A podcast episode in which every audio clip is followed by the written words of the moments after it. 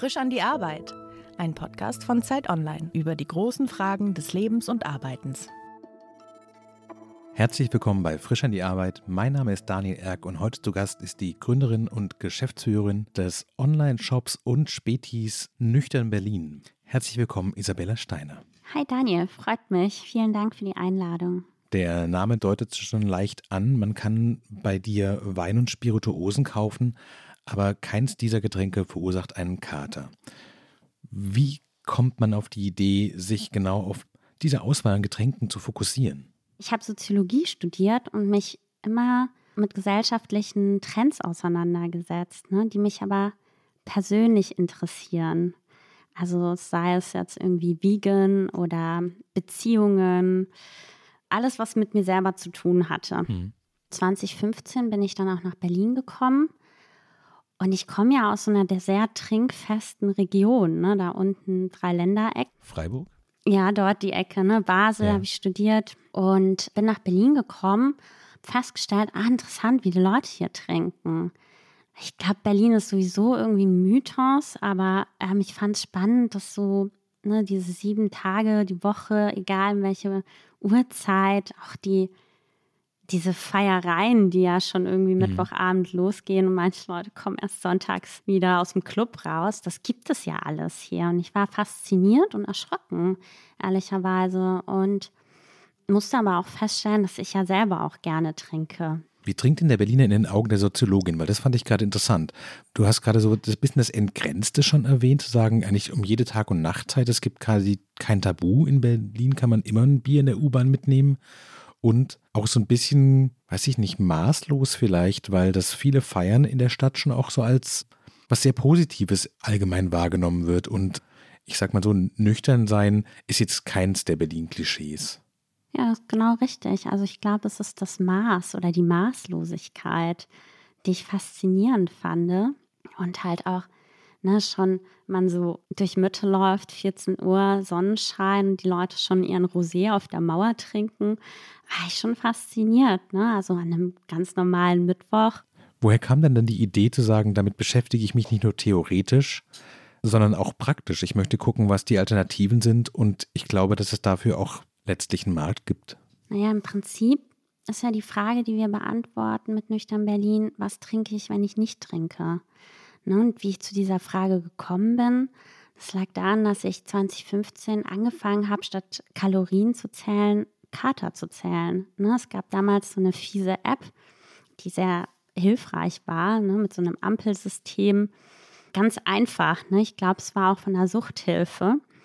Und da konnte man im Prinzip Sachen eintragen, wie, okay, ich möchte gar nicht mehr trinken oder ich trinke nur am Wochenende. Und dann konnte man noch genau eingeben, wie viel man getrunken hat damit habe ich im Prinzip angefangen, das, mich selber zu beobachten und auch mein Umfeld ne? und auch meine Familie, meine Freunde, aber auch in Bars, wie die Leute trinken. Also ich fand das total spannend. Ich glaube, das ist ja auch das, was man Soziologe macht, beobachten und zu verstehen, warum machen wir das eigentlich? Und im Prinzip war das eine ganz, also bei mir angefangen, eine Recherche und festzustellen, krass, also ich habe das alles an mir selber ausprobiert, ne, wo ich gesagt habe, ach, ich werde jetzt nur am Wochenende trinken, hat nicht funktioniert, ne, was mich dann angenervt hat. Oder habe ich gesagt, ja, nur jeden zweiten Tag. Ich habe diverse Versuche gestartet und festgestellt, das ist ganz schön schwierig. Vor allem, weil das ja auch immer, ist ja meistens nicht geplant, sondern mhm. passiert halt, ne? Ob du jetzt irgendwie eingeladen bist oder ne, in die Boyster Bar gehst an, an einem Donnerstag, natürlich trinkst du da einen Drink. Also, warum mhm. gehe ich in die Boster Bar oder Feierabend oder es ist Wochenende oder Netflix oder also, ne, es gibt ja, mhm. das Ding ist ja, es gibt einfach so viele Gründe zu trinken und wir machen das halt auch einfach, ohne drüber nachzudenken. Und das ist, das ist dieser Autopilot und den habe ich beobachtet. Ganz lange, sehr intensiv. Was lernt man denn über diesen Autopiloten, wenn man ihn so genau anguckt? Also ich habe jetzt gerade für mich nachgedacht und ich würde vermuten, dass sowas wie sich belohnen da drin steckt, aber dass auch sowas wie Entspannung und naja, den Kopf fast auf Knopfdruck in ein bisschen weniger ängstlichen, ein bisschen weniger hektischen Modus zu bringen, dass das eine Rolle spielt. Gibt es noch weitere Faktoren? Ja, es gibt viele gute Gründe. Ne? Also du hast ja die wichtigsten schon genannt.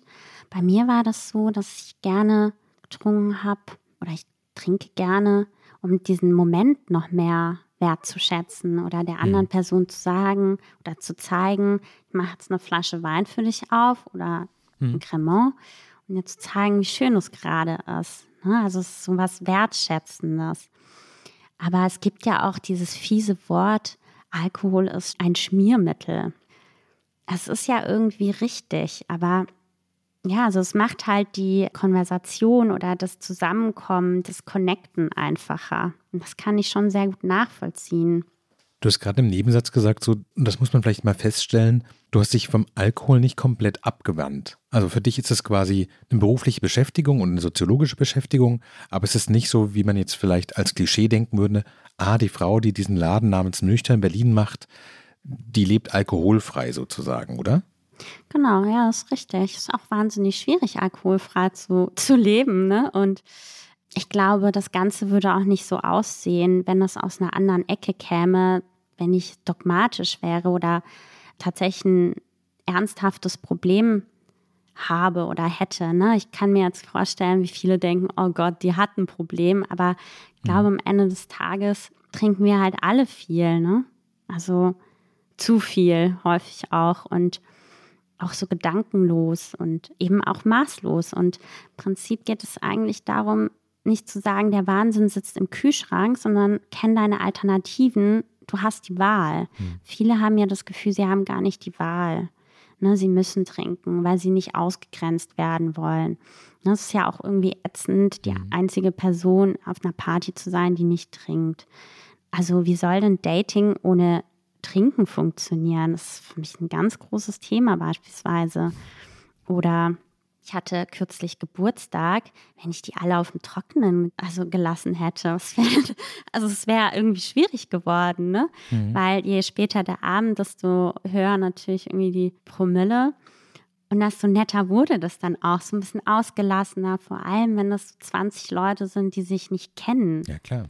Da passt halt dieses Wort Schmiermittel halt. Ich mag es halt mhm. einfach nicht. Ne? Es ist so, so negativ konnotiert. Du hast gerade erzählt, dass du so eine Art soziologische Recherche, was sind die Alternativen, wie du es gerade formuliert hast, begonnen hast. Was hast du denn rausgefunden? Also ich habe den Eindruck, wenn man vor fünf Jahren sich umgeguckt hat, dann gab es natürlich alkoholfreies Bier und irgendwo so eine Art meist ein bisschen klebrigen alkoholfreien Sekt noch. Ja. Aber die Branche hat sich doch schon deutlich verändert in den letzten Jahren, oder? Ja, das ist total spannend. Ne? Also ich glaube, jeder kennt noch Ruby Bubble, den Kindersekt oder Rotkäppchen alkoholfrei. Das stand ja auch schon seit Jahren irgendwo ganz unten rechts in der Ecke. Aber viele assoziieren ja mit Alternativen Rhabarberschorle oder Wasser oder noch schlimmer irgendwie Virgin Colada oder Safer Sex on the Beach. Das ist ja auch, nur allein diese Begriffe mhm. sind ja irgendwie auch fragwürdig.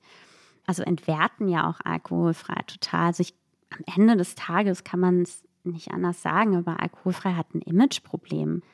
Keiner mag alkoholfrei so wirklich. Irgendwie denkt jeder so langweilig oder ach, das ist ja nur Wasser oder es gibt nichts. Also es gibt, glaube ich, sehr viele Vorurteile gegenüber alkoholfrei. Es ist halt irgendwie unsexy und unspektakulär. Hat keiner so wirklich Lust drauf. Beim alkoholfreien Bier sehe ich das nochmal ein bisschen anders. Es ist viel etablierter, aber auch gerade in solchen ich würde mal sagen, männerdominierten Sportarten ist halt alkoholfreies Bier so ein Standard. Auch schon einfach schon lange dabei. Ne, aber so der Rest.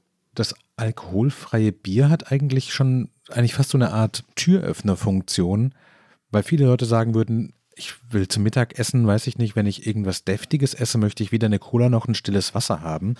Da ist einfach ein alkoholfreies Bier das richtige Getränk. Oder wenn man Auto fahren muss oder noch Termine später hat. Ich glaube, da ist das Bewusstsein für die Einflusswirkungen von Alkohol in den letzten 10, 20 Jahren noch deutlich gestiegen. Also ich erinnere mich noch an Studentenjobs in Fabriken, die ich hatte. Da war die Hälfte der Getränke in der Werkskantine waren Alkohol. Nämlich die Leute selbstverständlich Bier zum Mittagessen getrunken und waren hinterher in den großen Maschinen dran. Mhm. Also ich glaube, da sind wir als Gesellschaft auch schon einen weiten, weiten Weg gekommen. Aber du hast ja recht, den Punkt Genuss den hat es noch nicht ganz erreicht, als man sagen würde, boah, ich habe jetzt voll Lust auf einen alkoholfreien Drink.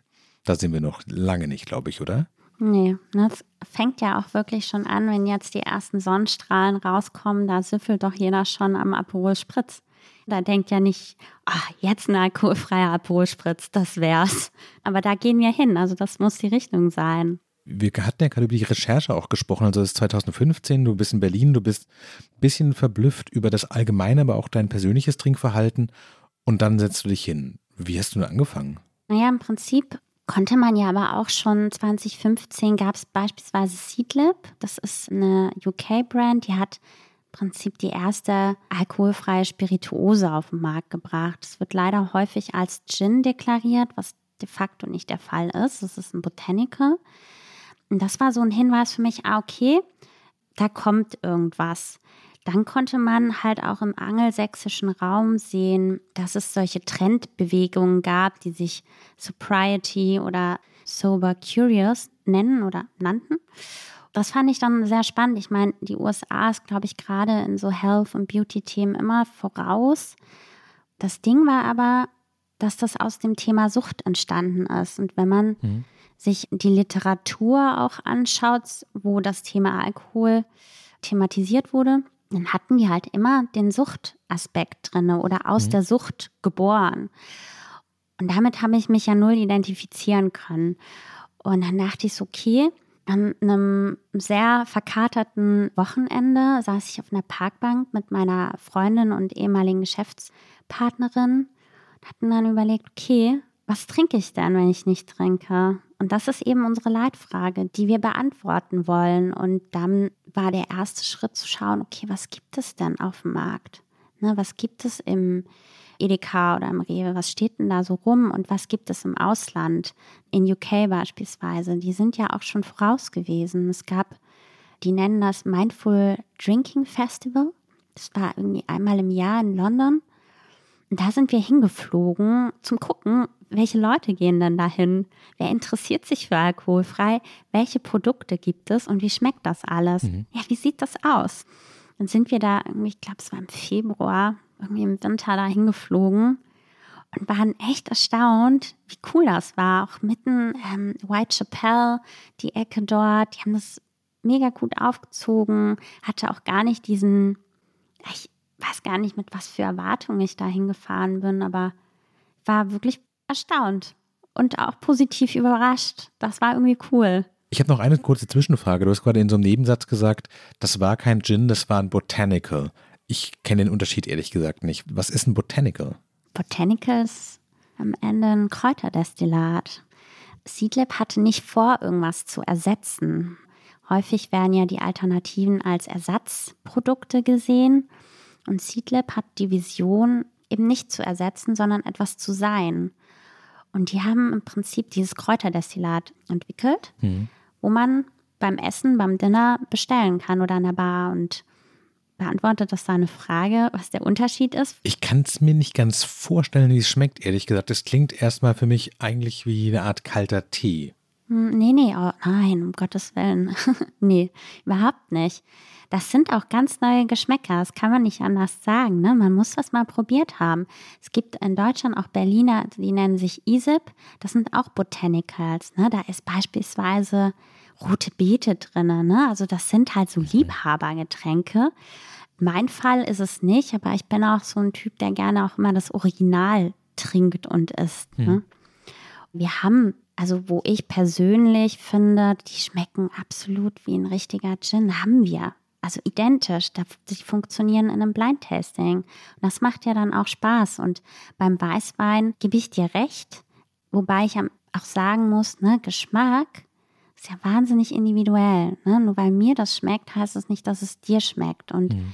ich glaube, man muss sich halt auch mal so ein Stück zurücktreten und sagen, okay, mein Geschmack ist nicht der Spiegel der Gesellschaft. Mhm. Und ich kann das aber anhand unserer Daten und Zahlen sehr gut belegen, welche Produkte den meisten schmecken. Die empfehle ich dann auch, weil mir ist ja auch wichtig, dass die Leute eine gute Erfahrung haben und mhm. wirklich auch eine Alternative für sich entdecken.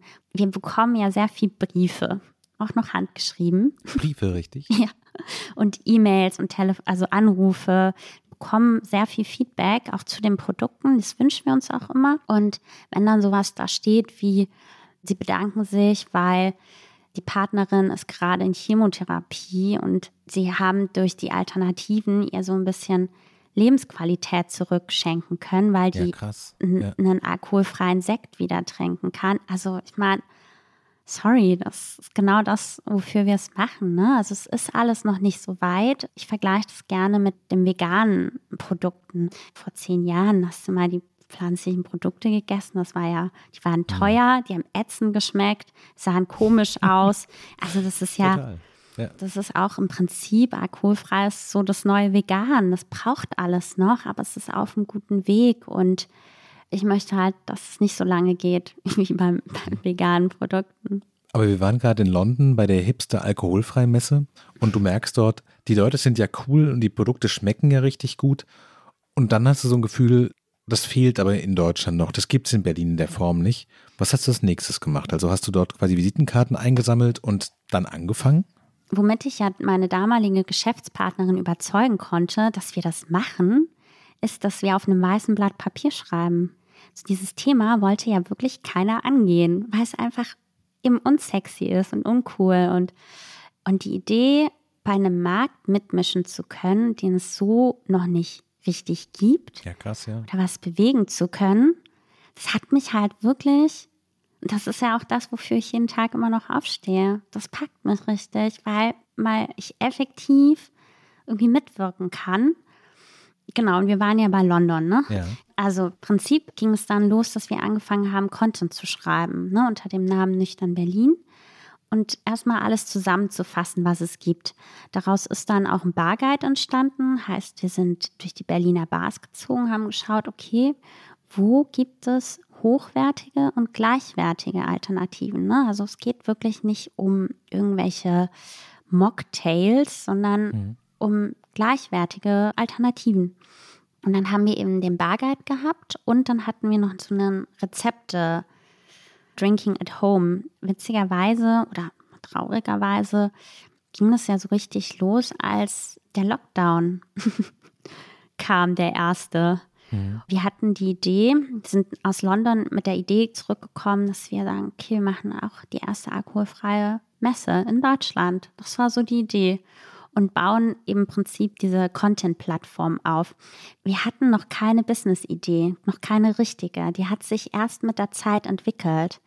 Wollten daraus immer ein Business machen. Also es war nie just for fun, sondern also wir hatten das Marktpotenzial gesehen wussten noch nie genau, wie. Das ist, glaube ich, auch die Frage, die ich bis heute immer habe. Wie machen wir das? Und dann machen wir das.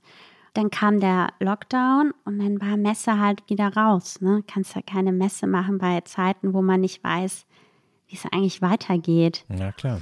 Dann bin ich in mich gegangen und gedacht, okay, dann müssen wir es ganz klein machen. Ganz klein. Und da kamen wir dann direkt auf ein Späti. Es kann nur ein Späti sein, ne? In Berlin. Jeder versteht, was ein Späti ist. Viele gehen ja auch nach dem Feierabend und da holt man sich ja dann seine Getränke. Dann dachte ich so, ah, genial, der erste alkoholfreie Späti Deutschlands. Das geht, das machen wir.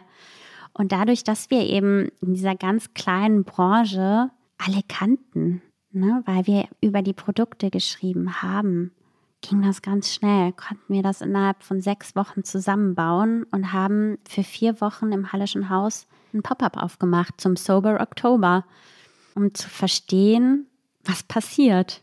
Werden die Leute lachen? Werden sie an uns vorbeigehen? Oder kommen sie und schauen sich's an? Das war im Prinzip so ein, ja, ein Versuch. Das heißt, Oktober 2020, alle sind schon so leicht angenervt von dieser Pandemie, aber ahnen noch nicht, wie lange es noch gehen würde.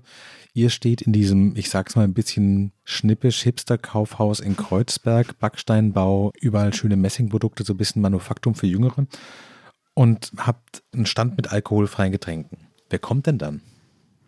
Also es war kein Stand, ne? Das war schon groß. Wir hatten richtig viele Produkte, da war ich selber so erstaunt.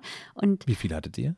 wir hatten vier so Schwerlastregale voll und dann denn die ganze rechte Wand, die ist ja bis nach oben voll gewesen. Also es war vielleicht so 70.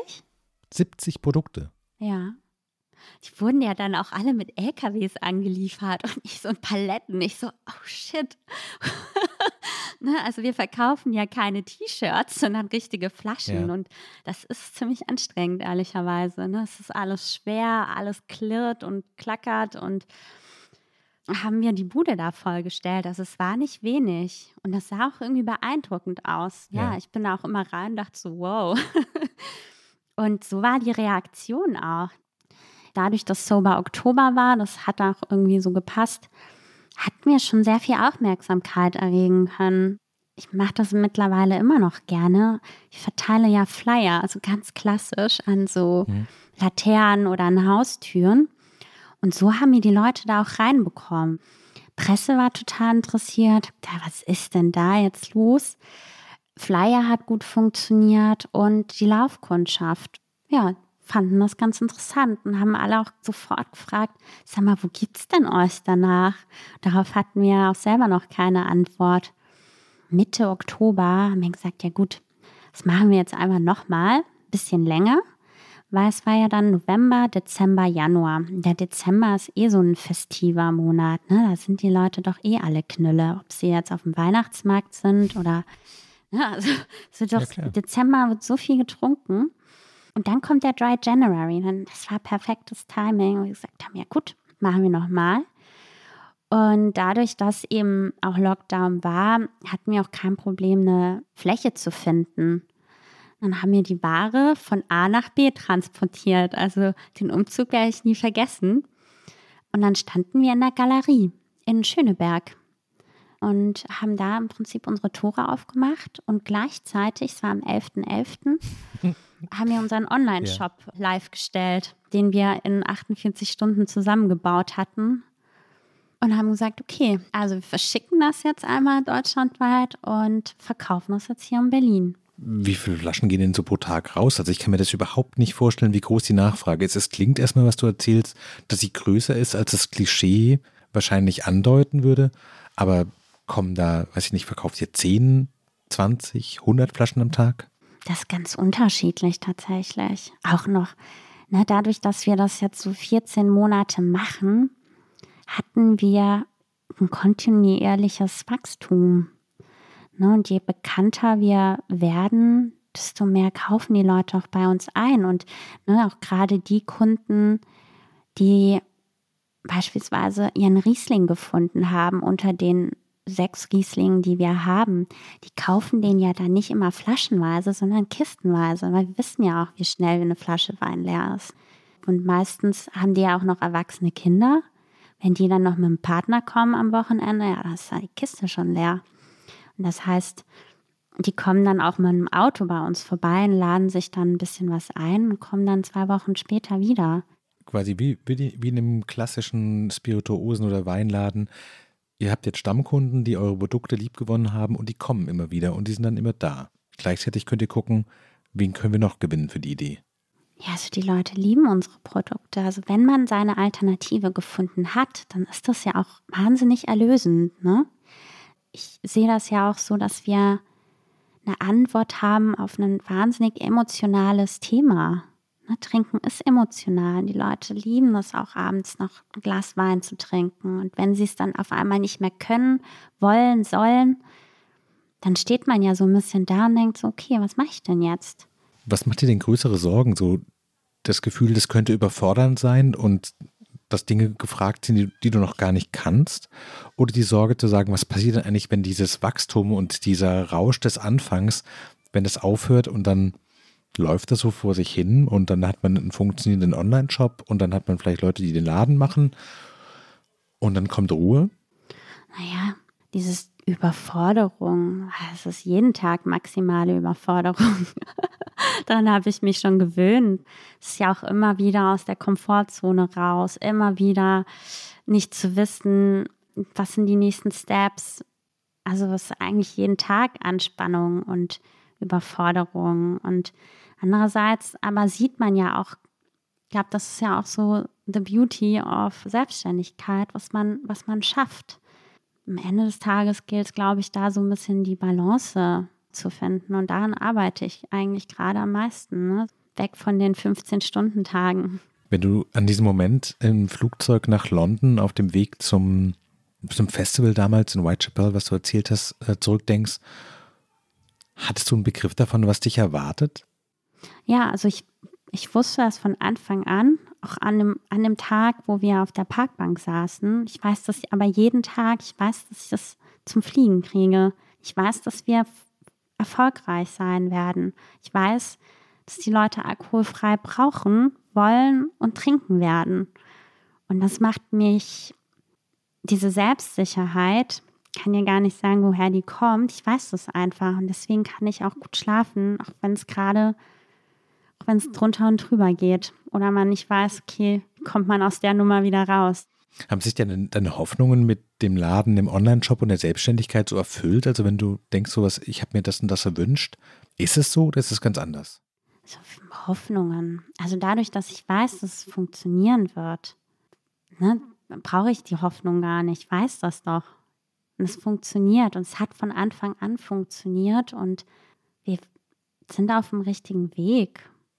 Hast du den Eindruck, dass es nicht nur dein Beruf ist, sondern auch so ein bisschen deine Berufung? Also wenn du gerade diese Sicherheit beschreibst und diese Entschlossenheit und auch die Ruhe, die dadurch kommt, das klingt ja nicht nur nach, ich verdiene hier Geld und ich bin zufrieden und das ist ein schöner Arbeitsalltag, sondern auch nach sowas fast wie einer, ja, doch Berufung. Ja, das Thema Geld verdienen, so weit bin ich ja noch nicht. Ne? Also noch verdient eine Werkstudentin mehr bei uns als ich. Es eine Berufung ist. Also ich durfte auf dem Weg jetzt in den letzten, von den letzten zwölf Monaten, durfte ich ja auch ganz viel über mich selber lernen, was ich kann, was ich nicht kann, wohin ich will, wo ich ne, noch ganz viel zu lernen habe, weil ich eigentlich die ganze Zeit zu lernen habe. Also ich, was ich sagen will, ist eigentlich, dass ich noch ganz viel mehr im Petto habe. Das Ziel ist auch zu verstehen, wie funktioniert das denn, Business aufzuziehen? Wie skaliert man denn etwas? Wie funktioniert das denn, das, diese ganze Maschinerie? Ich will das im Prinzip verstehen, damit ich im Prinzip das nächste machen kann. Ich habe noch so viele Themen auf dem Tisch, die ich bearbeiten möchte, ne, die mich persönlich auch interessieren. Ne, Thema alkoholfrei ist jetzt gerade, was mich persönlich auch jetzt interessiert, aber ne, ich werde ja auch älter und es kommen neue Themen und ich habe schon zwei. Ich weiß, die werden noch größer. Auf die habe ich auch richtig Bock, aber ich muss jetzt erstmal einmal verstehen, wie mein Unternehmen aufbaut und welche Rolle ich da einnehmen kann. Hattest du irgendein Ziel vor Augen, was du beruflich machen wolltest, als du jünger warst, als du vielleicht nicht Jugendliche warst oder Kind? Ja, ganz viele. Ne? Also wenn ich jetzt drüber nachdenke, ich wollte immer die Chefredakteurin der Vogue werden. Aber viel mehr hat sich so in den ganzen Jahren so der Wunsch etabliert, etwas zu hinterlassen. Wie das aussieht, das wusste ich nie. Aber ich dachte so, okay, wir leben halt so wahnsinnig privilegiert und haben alle Möglichkeiten. Das klingt jetzt so platt, aber ach, mein Wunsch war im Prinzip, oder mein, ist es immer noch, irgendwas zu bewegen, was zu hinterlassen und was mache ich mit meinem Leben in der kurzen Zeit. Und ne, die Idee bei Alkoholfrei, dann dieses Thema anzuschieben, dass wir endlich anfangen, mal darüber zu sprechen, über das Trinken und nicht alle immer so beschämt sind oder angelangweilt und da einen Unterschied zu machen. Und das ist, glaube ich, so das, was mich so antreibt.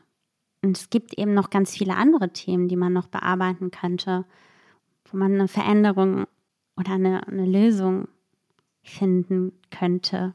Mein Eindruck ist ganz oft, dass intrinsische Motivation, so wie du es beschrieben hast, kann ja auch eine Falle sein. Man hat eine Mission für sich selbst rausgefunden. Man hat irgendwie so ein bisschen Feuer gefangen und merkt, so was mich treibt das an. Und du hast selber erzählt, du hast 15-Stunden-Tage und zahlst dir dabei nicht besonders viel Geld aus. Bist du dir selbst eine gute Chefin dabei? Mm, ich werde immer besser. Das kann ich so sagen. Werde immer besser. Kannst du dir gut Feierabend geben? Kannst du gut sagen, so reicht für heute, morgen geht's weiter? Für mich oder für. Ja. Nee, für, für mich nicht. Und das, das ist die Herausforderung, an der ich gerade sitze. So mittlerweile auch so ein paar, paar Lösungsansätze habe. Das ist nämlich tatsächlich das Schwerste. Ähm, ich hatte witzigerweise erst diese Woche auch bei, ich glaube, Psychologie heute war das, stand da, das Problem ist, dass die Leute sich nicht mehr entspannen können, weil sie sich nicht von der Arbeit lösen können. Also es ging um dieses mhm. Detachment, haben sie es, glaube ich, genannt. Dann dachte ich so, ah, das ist es, Detachment. Jetzt im Prinzip ist für mich jetzt der nächste Step zu überlegen, okay, wie kann ich mich denn ablösen? Wie kann ich denn, weil, also ne, spazieren gehen, das funktioniert nicht. Das ist für mich nicht Entspannung. Da bin ich viel mehr noch im Kopf. Da habe ich auch die besten Ideen unter der Dusche. Und ich habe halt beispielsweise das Tennis für mich gefunden vor anderthalb Jahren. Das ist für mich die absolute 100% Detachment. Ne, du bist nicht in, das ist so mittlerweile so das große Glück. Wenn ich auf dem mhm. Platz stehe, bin ich de facto nicht in der Lage, über irgendwas anderes nachzudenken, mhm, als wie, ja, wie halte ich den Schläger und der Ball kommt. Ball kommt links, Ball kommt rechts. Ja, ist fantastisch. Also es ist wirklich, also wirklich mein größtes Glück.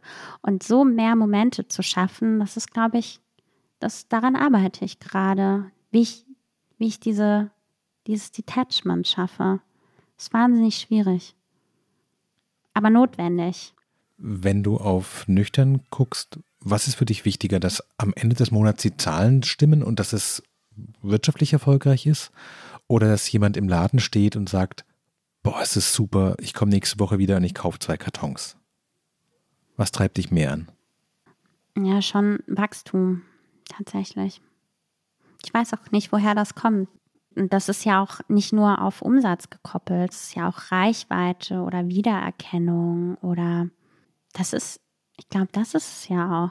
Und zu sehen, okay, wir haben 2021, haben wir 300 Pakete im Monat verschickt. Ah, jetzt ist es schon 600. Und zu überlegen, welche Hebel braucht es denn oder was muss getan werden, damit jeder versteht, dass es alkoholfreien Gin gibt beispielsweise. Was muss getan werden? Ne? Und klar ist Social Media ein, ein Hebel, wobei ich da eigentlich raus bin, ne? weil mit Social Media kann ich so ganz wenig anfangen und am liebsten würde ich auch alles löschen. Also da brauche ich dringend Unterstützung. Aber das ist auf jeden Fall ein Hebel oder PR ist ein Hebel oder Flyern ist ein großer Hebel. Ne? Da wäre ich immer noch viel belächelt, aber das, das funktioniert Bombe. Diese klassischen Marketing-Tools. Werbung. Diese Woche in der Zeit? Die Bücher des Frühlings. 16 Seiten blühende Fantasie. Von gefährlichen Liebschaften, einer Flucht auf dem Mississippi und magische Erzählkunst. Das Literaturspezial zur Buchmesse in Leipzig. Die Zeit, Deutschlands größte Wochenzeitung. Jetzt am Kiosk oder direkt bestellen unter zeit.de/slash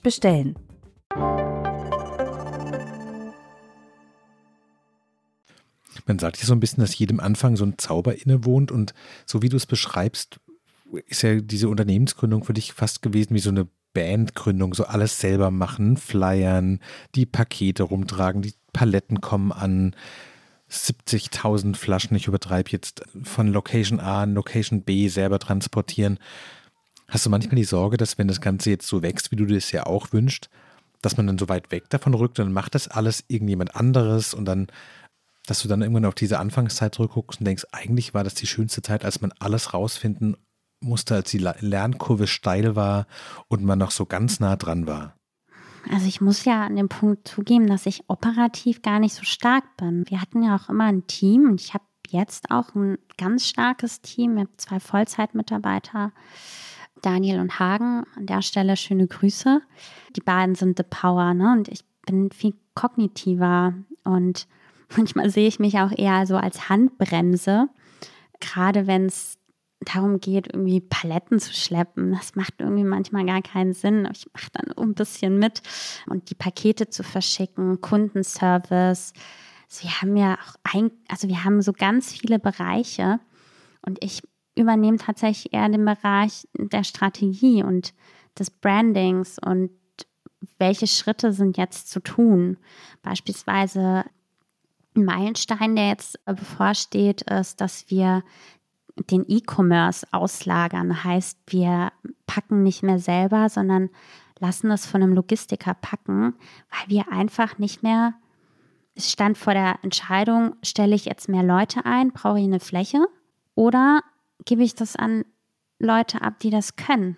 Also da habe ich dann auch gedacht, wie kam ich denn auf die Idee, dass wir die Logistik selber machen? Können wir doch gar nicht. Und ich weiß auch, dass, dass mein Team auch ihre Stärken woanders haben. Die können das ganz prima, aber wenn wir irgendwann tausend Bestellungen haben, ist ja nicht mehr tragbar.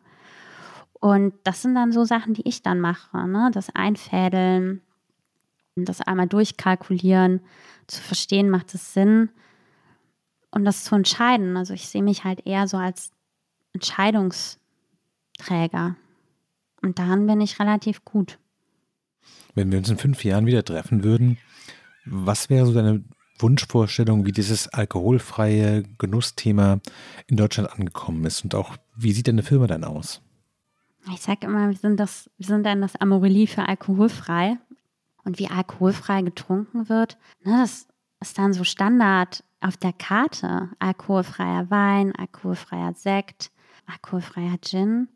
Das wird, also das ist in der Gastronomie und auch in der Hotellerie, überall da, wo man trinkt, so standardgemäß dasteht. Und mein Wunsch wäre natürlich auch, dass wir aufhören, irgendwie zu sagen, ne, warum trinkst du denn nicht, sondern hey, ich biete dir was anderes an, was möchtest du denn?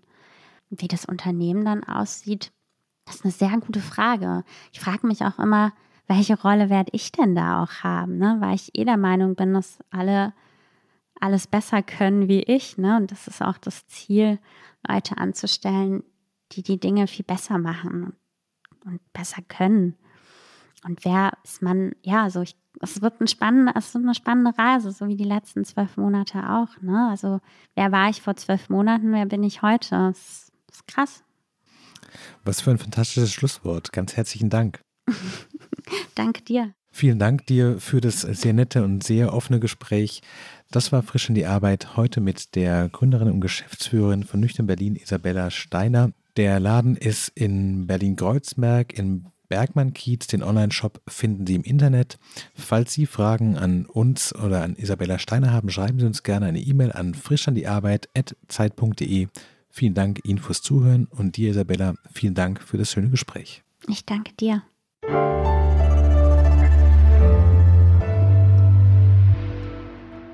Frisch an die Arbeit, ein Podcast von Zeit Online. Konzipiert und moderiert von Leonie Seifert und Daniel Erck. Produziert von Maria Lorenz, poolartists.de.